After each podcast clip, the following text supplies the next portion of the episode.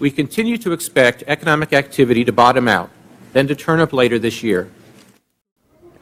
バーナンキ議長はアメリカの景気が年内に底打ちから上向きに転じるという見通しを示し、その根拠として住宅市場が安定化し始めたこと、在庫調整が進んだこと、そして景気対策による効果が現れることを挙げました。しかし、企業の投資が極めて低く、雇用にも慎重なことから、景気回復は穏やかなものにとどまるとの見方を示しました。